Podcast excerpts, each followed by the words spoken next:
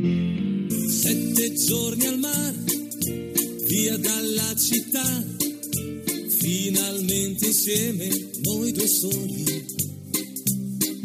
Sveglia accanto a te, poi dopo il caffè, passeggiate mano nella mano. Esta no es una semana cualquiera, con Luis Antequera y Mariate Aragonés. Che di magia, ogni posto è buono. Hola a todos, bienvenidos una vez más al programa Esta no es una semana cualquiera en Radio María, con un servidor de ustedes Luis Antequera. y Mariate Aragonés. Bella come sei, dolce quando vuoi, con la bronza. Y bien, Luis, ¿qué semana nos ocupa hoy? Hoy Mariate le damos un repaso a algunos de los hechos históricos ocurridos entre un 23 y un 29 de junio. Una semana que no es una semana cualquiera, siete días, sette giorni, como dice nuestra sintonía, en los que han pasado a lo largo de la historia cosas que ni se imaginan nuestros oyentes, porque la historia es así, mejor y más fantástica que la más increíble de las fantasías. Comencemos, pues.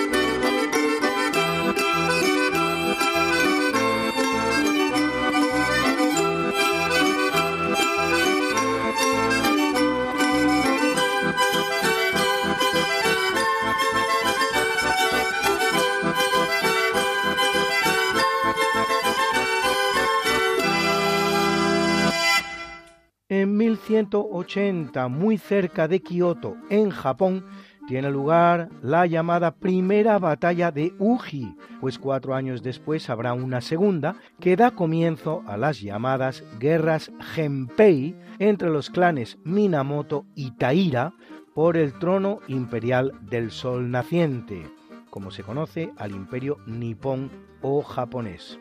Japón, de hecho, es un nombre que proviene de la lengua china cantonés. La palabra cantonesa yapun significa precisamente eso, origen del día. De ya igual día y bun igual origen. El vencedor de la batalla será el clan Taira y en esta batalla se produce el primer Arakiri, también conocido como Seppuku, el del jefe de los Minamoto, Minamoto no Yorimasa, que herido de un flechazo se suicida clavándose un arma corta, el llamado tanto, en el abdomen y realizando un corte de izquierda a derecha, cosa que hace después de haber escrito un poema. Y eso que la victoria final en la guerra será de los Minamoto, que establecerán el llamado shogunato Kamakura, un sistema de gobierno, este del shogunato, en el que el que gobierna es el shogun y el emperador, aunque no se lo destrona, es una figura meramente decorativa, con muy poco poder. De alguna manera, un precedente de las actuales monarquías constitucionales, solo que el shogun no es electivo, sino hereditario.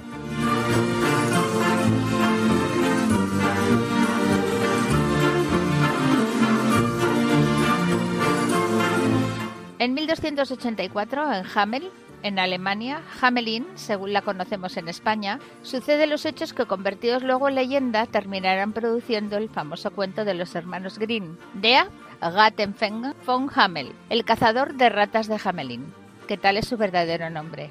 aunque todos lo conozcamos como el flautista de Amelín.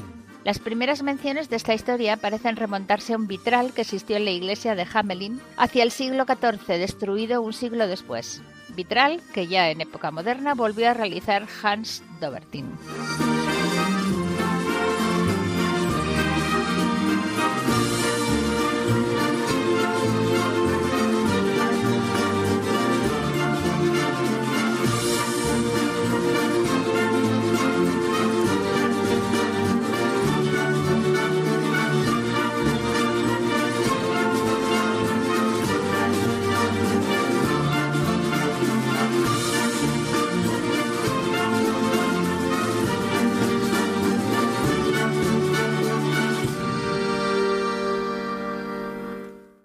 Capítulo siempre fecundo de la conquista, colonización y evangelización de América por los españoles, que va a permitir a los indígenas americanos el tránsito del neolítico al renacimiento en apenas dos generaciones, un tránsito que a los europeos había costado 7.000 enteros años, en 1571, en Argentina, el español Juan de Echegaray funda la ciudad de San José de Hachal, con 11.000 habitantes actualmente.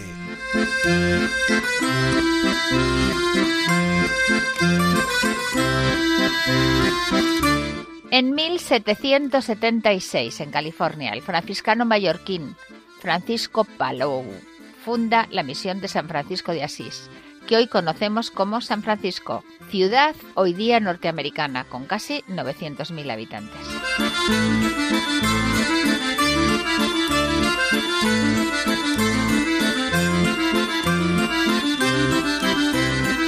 Y en 1783, a orillas del río Uruguay, pero igualmente en Argentina, el también español Tomás de Rocamora funda Concepción del Uruguay, con 75.000 habitantes al día de hoy. Haciendo posible todos ellos y muchos más tres siglos de pax hispana sin precedentes en la historia americana, la cual, una vez que España abandone el escenario, conocerá más de dos centenares de conflictos tanto civiles como entre vecinos.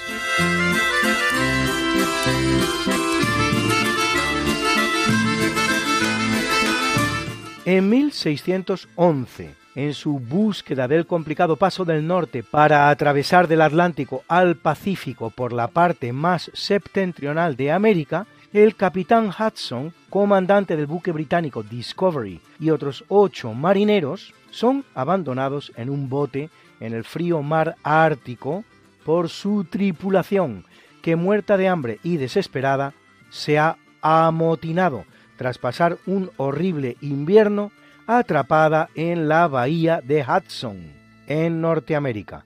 Como es lo esperable, no se volverá a saber de los abandonados. En las cuatro expediciones que había realizado Hudson anteriormente al Nuevo Mundo, había explorado buena parte de la costa norteamericana y de hecho su apellido, Hudson, da hoy nombre a un estrecho, a una bahía y a un río. En cuanto a los amotinados, trece en principio, ocho al llegar, serán detenidos en Inglaterra y juzgados, aunque no condenados, y alguno de ellos Robert Bylot concretamente, hasta volverá al mismo escenario de los hechos, la bahía Hudson.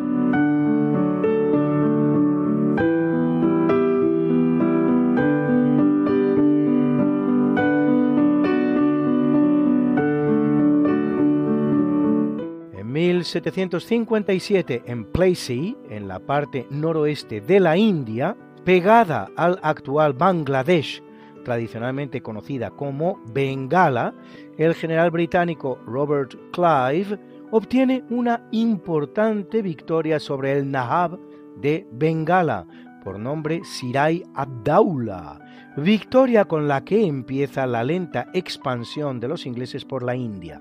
Ese territorio bengalí, Jamaica en América y algunas poblaciones en la costa oriental de América del Norte, que solo un par de décadas después se sublevarán contra la corona inglesa, consiguiendo independizarse, es todo lo que constituye el imperio británico en un momento en que la historiografía oficial otorga a los ingleses la condición de potencia hegemónica del mundo. Compárese con el imperio que todavía tenía entonces España y habría de tener por casi 60 años, a saber, toda América del Sur menos Brasil, toda América Central, un tercio de los actuales Estados Unidos que poco después se ampliaría en otro tercio, Filipinas, el dominio del Pacífico y varias islas salteadas en él, algunas plazas en África.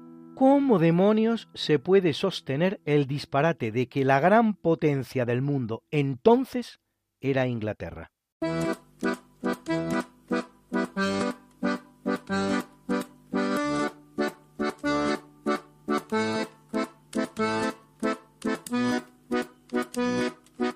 En 1762, con el nombre de Catalina II, asciende al trono imperial ruso la princesa alemana Sofía Federica Augusta de Anhalt-Zerbst, más conocida como Catalina la Grande, y ello tras realizar un golpe de Estado contra su propio marido, el emperador Pedro III, que morirá poco después, probablemente envenenado a sus órdenes. En el comunicado oficial anunciando la muerte del zar tendrá el buen gusto de informar que había muerto de un ataque de almorranas. Su reinado durará 34 años y será recordado por sus muchos amantes, entre los cuales los más famosos Saltikov, Orlov, Zorich, Zabadowski y sobre todo Grigori Potenkin, con quien incluso pudo casar, y su pésima relación sentimental con su propio marido. En el plano exterior se recuerda su reinado por su expansión territorial a costa del Imperio turco por el este y Polonia por el oeste, con las tres reparticiones que se harán de este último país con Austria y con Prusia, producidas las tres bajo su reinado. Es también el reinado de la Ilustración rusa. Al final le sucede su hijo Pablo I, de quien se dice era hijo del bellísimo Saltikov y no del zar.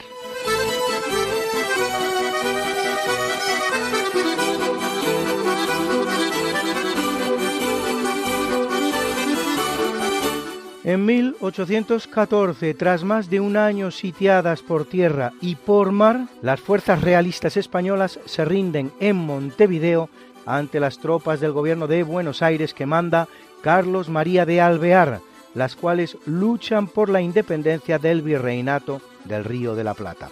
Carlos María de Alvear será junto a otros próceres rioplatenses como San Martín o Zapiola, el fundador de la famosa logia Lautaro, del jefe mapuche Lautaro, que fue el principal líder indígena en las largas guerras del Arauco, una logia secreta vinculada a la masonería que estará en la base y origen del movimiento secesionista en esa parte de la América continental. Ejercerá como director supremo de las Provincias Unidas del Río de la Plata durante tres meses en 1815. Muchos le acusan de haber querido poner el directorio bajo el protectorado de Inglaterra y su nieto Marcelo Torcuato de Alvear será presidente de la Argentina entre 1922 y 1928 una breve pausa musical y muy dulce, ya van a ver ustedes, y volvemos.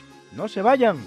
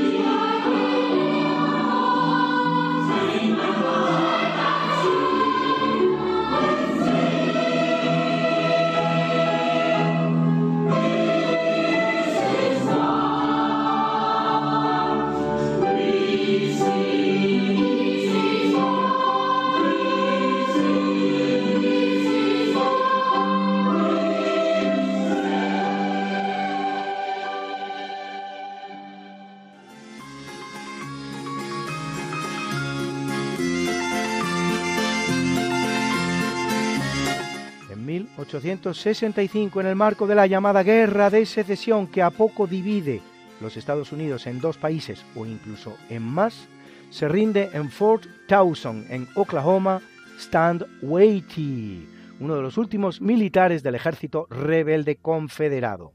La Guerra de Secesión norteamericana, también conocida como Guerra Civil Norteamericana, durará cuatro años. Las hostilidades estallan en abril de 1861 cuando las fuerzas de los Estados Confederados de América atacan Fort Sumter en Carolina del Sur. Y Abraham Lincoln alcanza la presidencia y se enfrenta a los secesionistas de los Estados Confederados por varias cuestiones, pero sobre todo la esclavitud que estos defendían.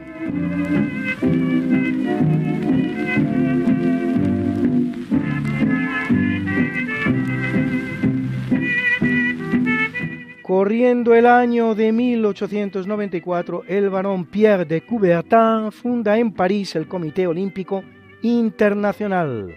Coubertin es un pedagogo y humanista francés, promotor de los Juegos Olímpicos de la era moderna, que comienzan en 1904 con las primeras Olimpiadas celebradas, como no debía ser de otra manera, en Atenas. Hasta la fecha se han celebrado 27 ediciones de los Juegos Olímpicos por él promovidos. Es Londres la ciudad que más veces ha albergado los mismos, organizando los Juegos de 1908, 1948 y 2012, aunque en 2024 París se unirá a la nómina de las ciudades triolímpicas y en 2028 lo hará Los Ángeles. Atenas, donde tienen lugar los primeros Juegos Olímpicos de la modernidad, y Tokio también los han organizado en dos ocasiones. En cuanto a la costumbre de portar una llama encendida en Olimpia hasta la sede de cada Olimpiada, emula la tradición griega de mantener un fuego encendido mientras duraban los Juegos, conmemorando el robo del fuego de los dioses por parte de Prometeo y su posterior entrega a la humanidad. Pero en las Olimpiadas modernas esa tradición no comienza hasta los Juegos Olímpicos de Ámsterdam, celebrados en 1928. Y solo desde las Olimpiadas de Berlín de 1936 dicho fuego se enciende en Olimpia y se porta mediante relevos hasta la sede olímpica.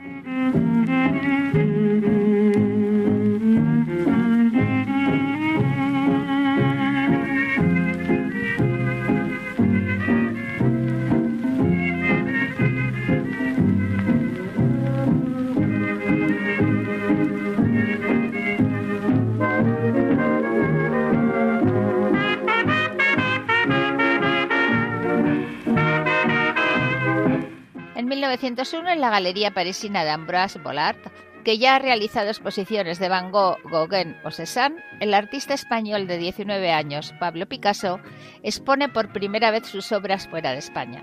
Picasso expone junto al artista también español Francisco Iturrino y presenta muchas obras en tres estilos diferentes. Una de temática española, corridas de toros, paisajes. Otras con imágenes del París nocturno, a base de policromías y pinceladas cortas, enmarcables en el post-impresionismo.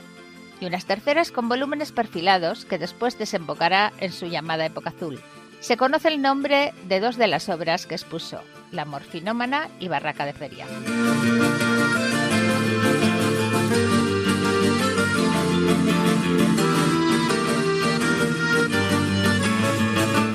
En 1942, en el marco de la Segunda Guerra Mundial, tiene lugar el primer gaseamiento mediante gas ciclón B de judíos en el campo de concentración de Auschwitz, sito en Polonia, en el que según algunos cálculos podrían haber sido asesinadas a lo largo de toda su vida como campo de exterminio, tres años, hasta un millón cien mil personas. Un millón de ellos judíos, a un ritmo que alcanzaría las mil personas al día.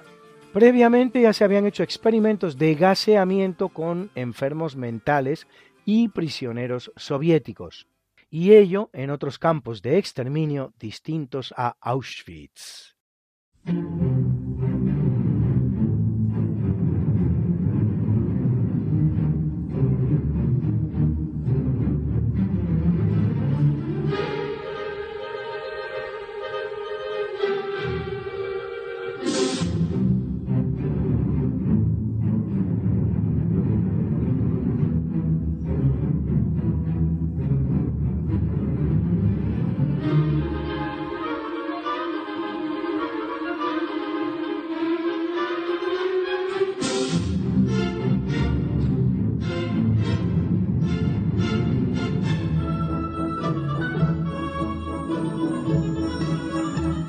En el capítulo del natalicio nace en 1722 Fray Juan Ramos de Lora, misionero español de la Orden Franciscana, primer obispo de Mérida y Maracaibo y fundador de la Universidad de los Andes, la segunda de Venezuela después de la de Caracas. Para ese entonces, España lleva ya unas 20 universidades creadas en América, en las que además no solo cursan estudios los españoles de aquellas tierras, sino también muchos indígenas. Para cuando a principios del siglo XIX España pierda buena parte de su vasto imperio en el que no se pone el sol, habrá dejado en esos territorios casi 30 universidades, a las que añadir la que es la primera de toda Asia, la de Manila, fundada por Miguel Benavides.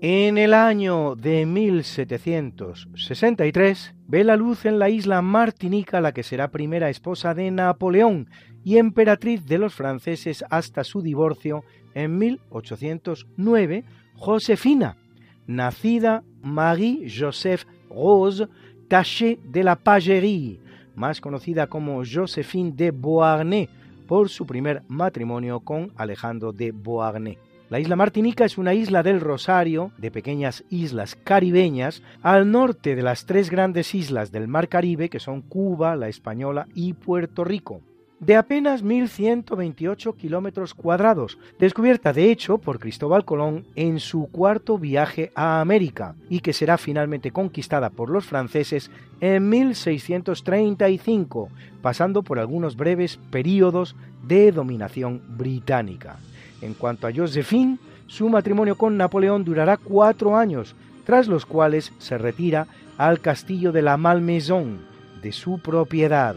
Será abuela por su hija Hortensia, casada con un hermano de Napoleón, Luis Bonaparte, rey de Holanda, del emperador del Segundo Imperio francés, Luis Napoleón III, y se halla entre los ascendientes de otras casas reales como las de Bélgica, Grecia, Luxemburgo o Noruega.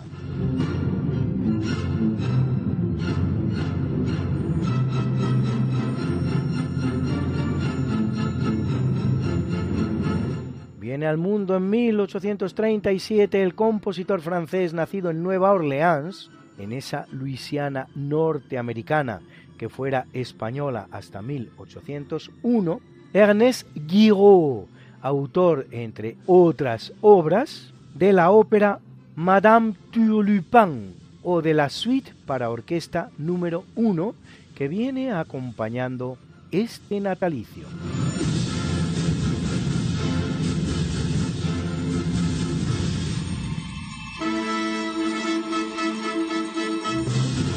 Nace en 1860 María de las Mercedes de Orleans, hija de Antonio de Orleans y de Luisa Fernanda de Borbón, la única hermana de Isabel II. María de las Mercedes de Orleans era reina consorte española por su matrimonio con el rey Alfonso XII, su primo carnal, un matrimonio que apenas dura cinco meses, suficientes para inspirar uno de los más románticos relatos de amor de la historia de los matrimonios reales españoles, muerta con apenas 18 años recién cumplidos como resultado de un tifus y de un aborto espontáneo. Impulsora de la construcción de la Basílica de la Almudena, hoy Catedral de Madrid.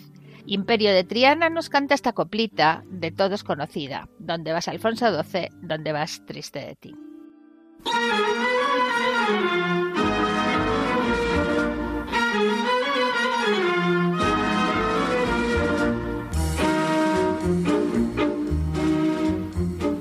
Brilla el sol del mes de enero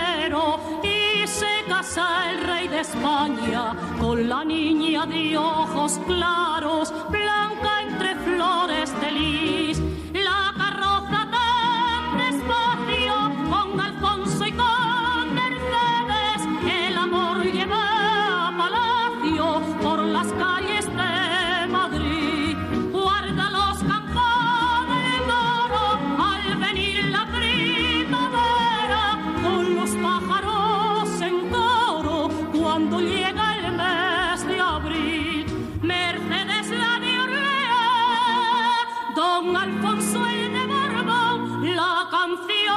Por la calle con los nombres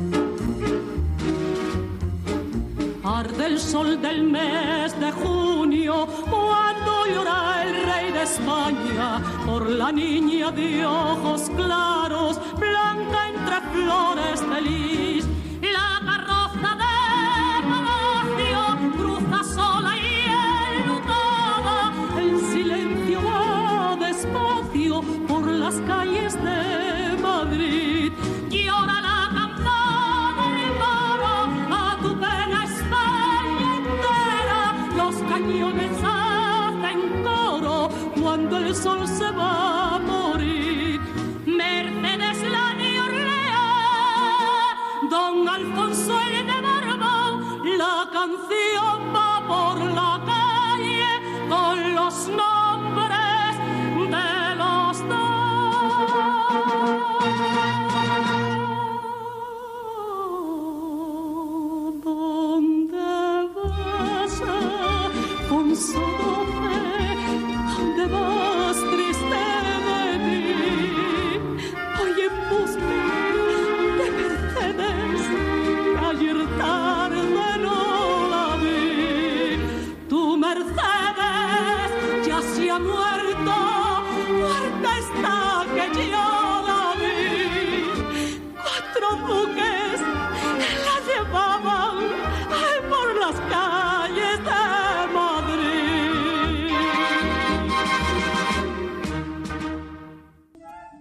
La cancioncilla no es de autor conocido, sino una adaptación de una coplilla muy popular y antigua, tan antigua como el siglo XIV o XV, nacida para glosar la historia de un soldado partido a la guerra con los moros que, al volver, se encuentra a su amada muerta.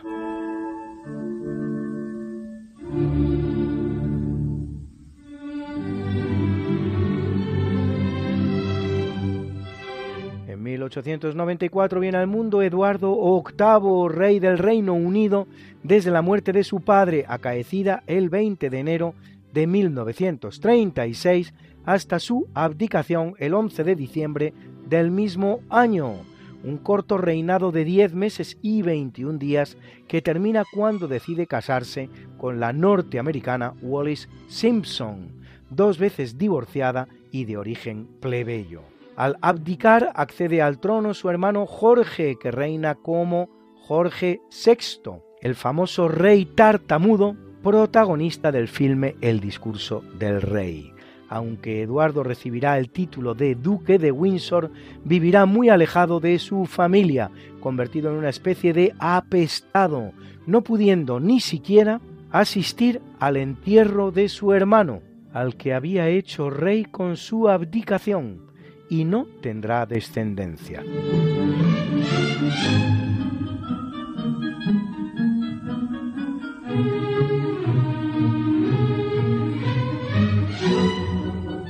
Y nacen en la misma fecha muchos grandes argentinos. Solo en 1911 dos exactamente el mismo día. Por un lado el escritor Ernesto Sábato, autor de novelas como El túnel o Sobre héroes y tumbas, considerada por muchos la mejor novela argentina del siglo XX. Y por otro un piloto automovilístico de leyenda, Juan Manuel Fangio, ganador de cinco títulos mundiales de Fórmula 1 en los años 50 el que más títulos había ganado hasta que en 2018 le empata Lewis Hamilton, que luego le superará hasta completar los siete que posee en la actualidad. En 1928, el que nace es el cantante de tangos argentino Ledesma y en 1987 lo hace el gran jugador de fútbol argentino Lionel Messi, probablemente el mejor de la historia. Hermosa combinación esta de apellido italiano y nacionalidad argentina que ha dado genios del balompié como Alfredo Di Stéfano, Maradona o el propio Messi. Valga como homenaje a todos ellos este maravilloso Fueron tres años. Cantado precisamente por Argentino Ledesma.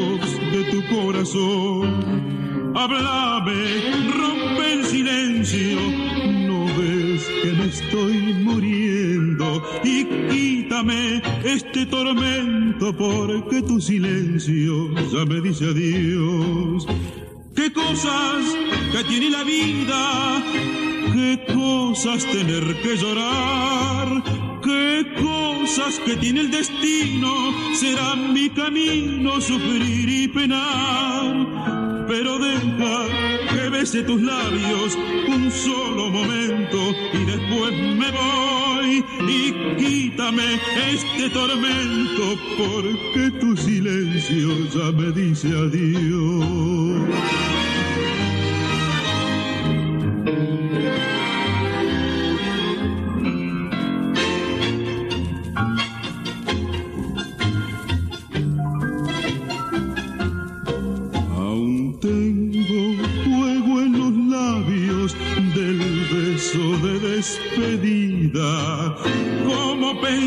que mentías si tus negros ojos lloraban por mí.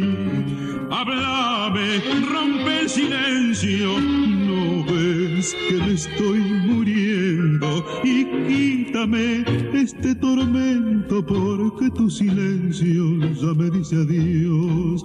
Qué cosas que tiene la vida, ay, qué cosas tener que llorar qué cosas que tiene el destino será mi camino sufrir y penar. Pero deja que bese tus labios, sí, un solo momento y después me voy. Y quítame este tormento porque tu silencio ya me dice adiós y quítame este tormento, porque tu silencio ya me dice adiós.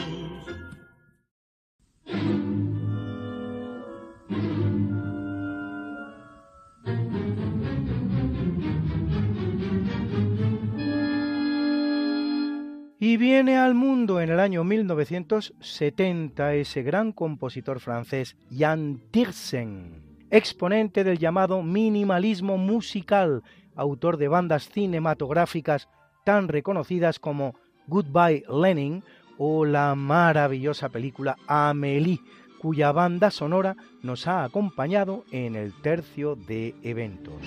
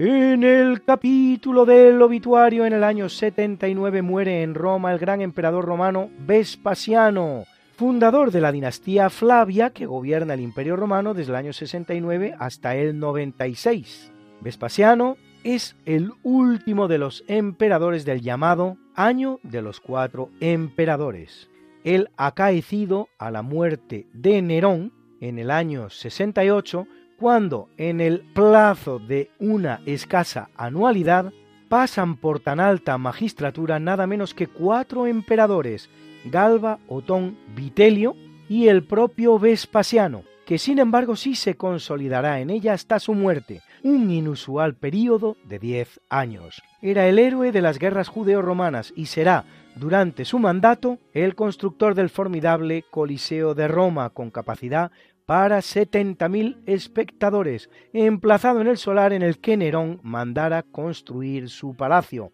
la Domus Aurea, una vez ocurrido el famoso incendio de Roma del año 64.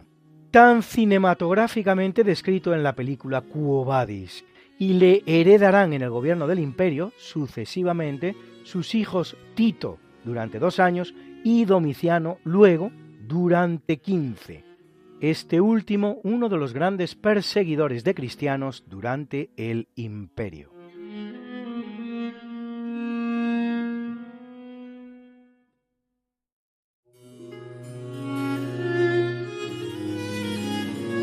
Y sin salir del ámbito romano, en 363, luchando contra los persas en Mesopotamia, lo hace Flavio Claudio Juliano, emperador romano desde 361, más conocido como Juliano el Apóstata, por intentar restaurar el paganismo en un imperio que avanza hacia su definitiva y total cristianización, iniciada por su tío el emperador Constantino I el Grande.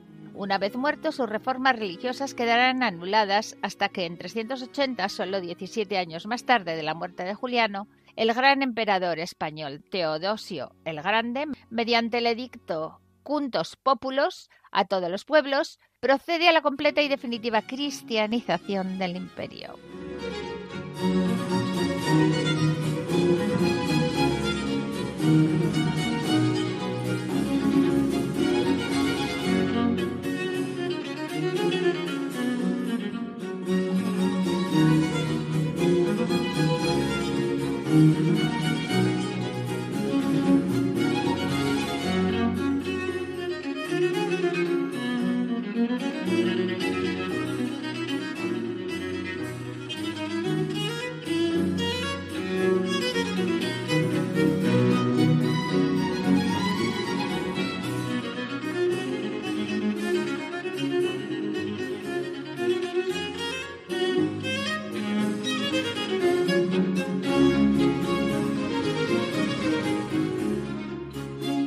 En 1555 el que muere es el explorador portugués Pedro de Mascareñas, descubridor de la isla de Diego García y de la isla Mauricio en el Océano Índico.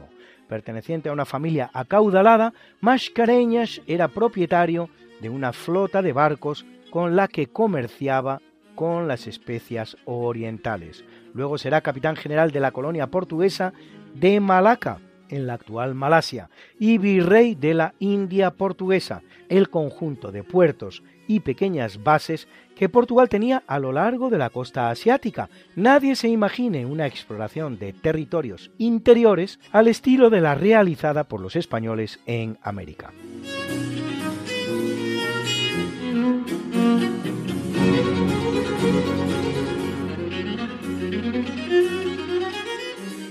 En 1767 muere el compositor alemán Georg Philipp Telemann, autor de hasta 3.000 obras diferentes, bien que muchos de sus escritos serán destruidos durante los bombardeos aliados de la Segunda Guerra Mundial sobre las ciudades alemanas, tenido por el compositor más prolífico de todos los tiempos.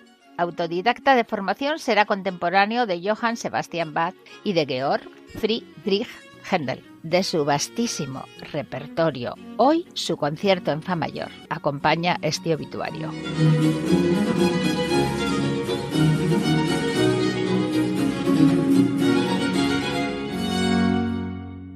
En 1839 abandona el mundo el gran botánico español Mariano Lagasca, discípulo del gran científico, también español, Antonio José de Cabanilles, y compilador de un extenso herbario, así como autor de obras fundamentales de la botánica como descripción de algunas plantas del Real Jardín Botánico de Madrid o introducción a la criptogamia en los anales de las ciencias naturales. De ideología liberal, pasará 11 años de su vida exiliado en Londres y en Jersey, isla del Canal de la Mancha.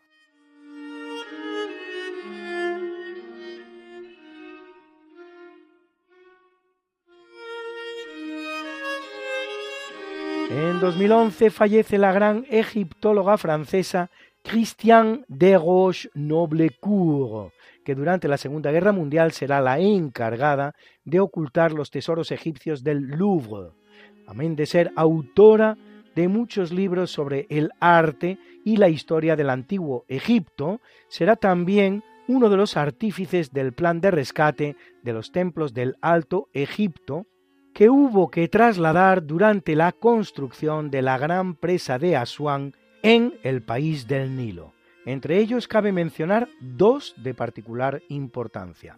El de Debod, que será regalado a España y que hoy podemos admirar en Madrid, y el impresionante de Abu Simbel, que fue recortado en gigantescos fragmentos y trasladado pieza a pieza a un lugar a resguardo de las aguas de la presa. Por cierto, ¿sabe usted a quién debe el nombre tan impresionante templo? Pues bien, no a un faraón, tampoco a un gran sacerdote de Amón o de Atón, no, sino a un sencillo pastorcito egipcio de nombre árabe, Abu Simbel precisamente, que es el que encontró el templo, prácticamente anegado por la tierra, a partir de cuyo hallazgo se pudieron realizar los trabajos de recuperación del increíble monumento.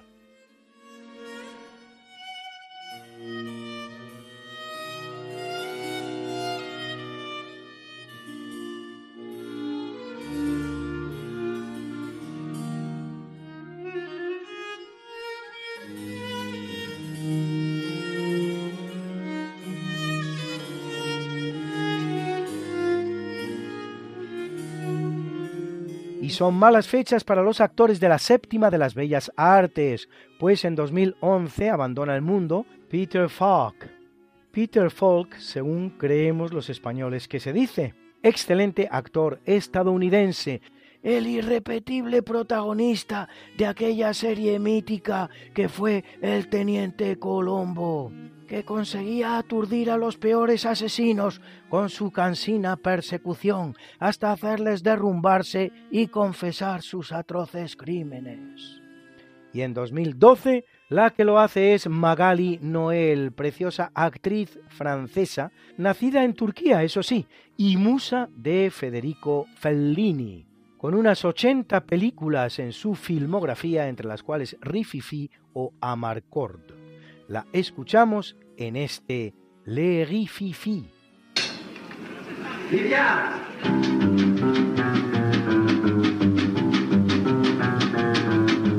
Mon homme est un type à la coule, toute la sainte journée il se les roule.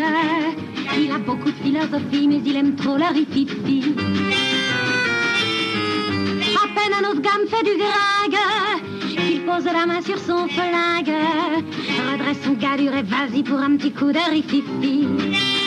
Je voudrais m'en mêler, mais du doigt, il me montre la porte et me dit tire-toi. Et quand il revient sans rien dire avec son méchant petit sourire, à mon tour ça ne fait pas un pli, je suis bonne pour le rififi.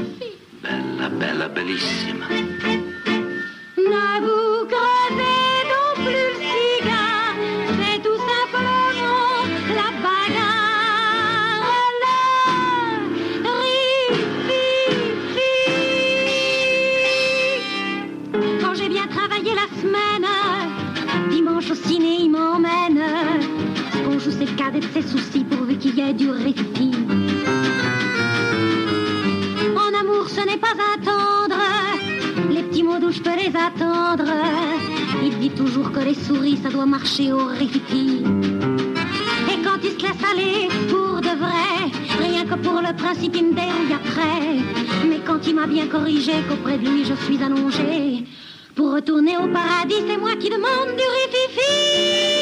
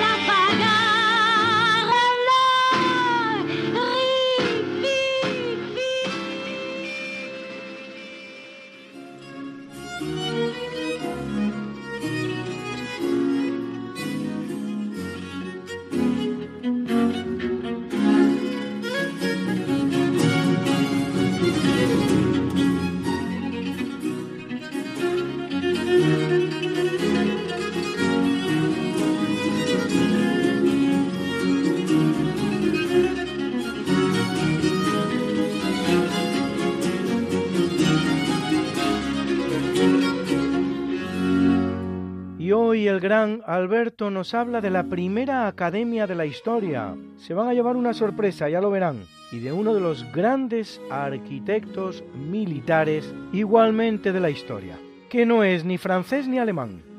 En el año 1582, el rey Felipe II funda la Academia Real de Matemáticas, que está ubicada en el Escorial.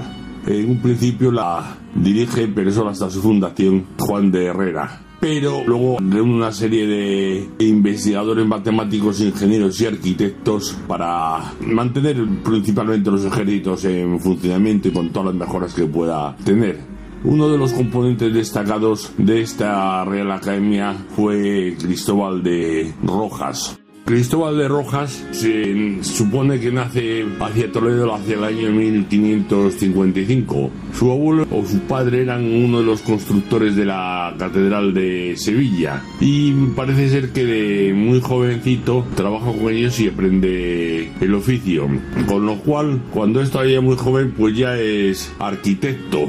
Pero la vida cuenta que España es un imperio que está constantemente en expansión, pero que también tiene muchos enemigos. Lo que prima en esta nación son las obras militares y esta la llevan únicamente ingenieros militares. Así que solicita ingresar en la escala de ingenieros militares, pero aún diciéndole que tiene conocimientos matemáticos y, y de arquitectura eh, bastante importantes, pero que le necesita tener práctica.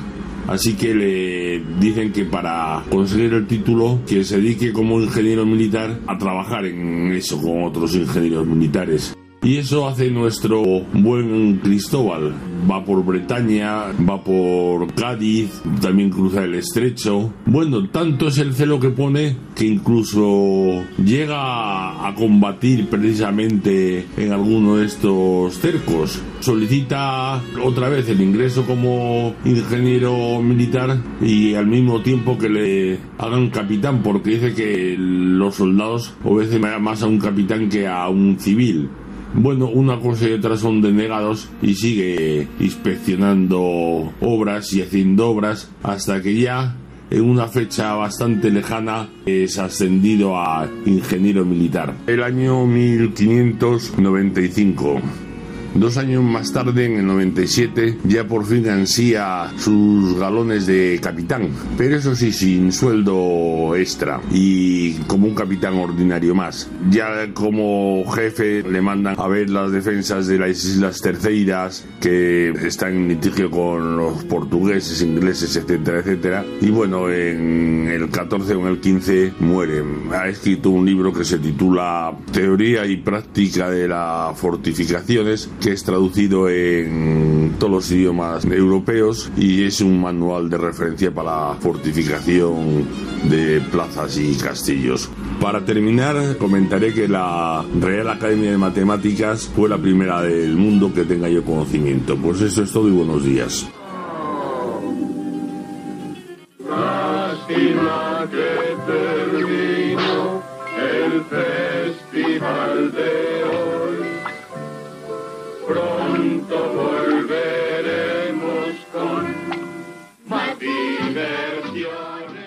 Qué le vamos a hacer si es así? Esto se acaba, queridos amigos. Pero recuerda,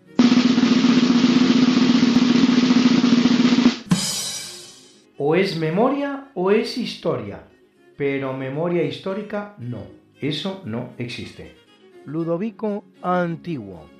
Y de igual manera que lo hacemos en cada programa, presentamos para terminar la mucha buena y variada música que nos ha acompañado hoy como siempre. Y en el tercio de eventos, la banda sonora de la película Amélie de Jan Tiersen. En el natalicio hemos escuchado la suite número uno de Ernest Guiraud. Era la Butler University Orchestra que dirigía Jackson Wiley. En el obituario nos ha acompañado el concierto en Fa mayor para viola, cuerdas y bajo continuo TWV 51 de Georg Philipp Telemann. Era la Brema Baroque Orquesta a la viola y dirigiendo Tomoe Badiarova. Y muchas canciones para amenizar nuestras pausas musicales. Un precioso coro infantil, Why We Sing, de Greg Gilpin. Era el coro Santa María del Llano de Ojivares, dirigido por Miriam Galvez, y también el coro Peñas Arriba de la Casa Cantabria de Madrid, que dirige Ramón Gil. Fueron tres años, maravilloso tango de Juan Pablo Marín en la voz de Argentino Ledesma. Y la canción Le Rififi, obra de Georges Auriac en la voz de Magali Noël.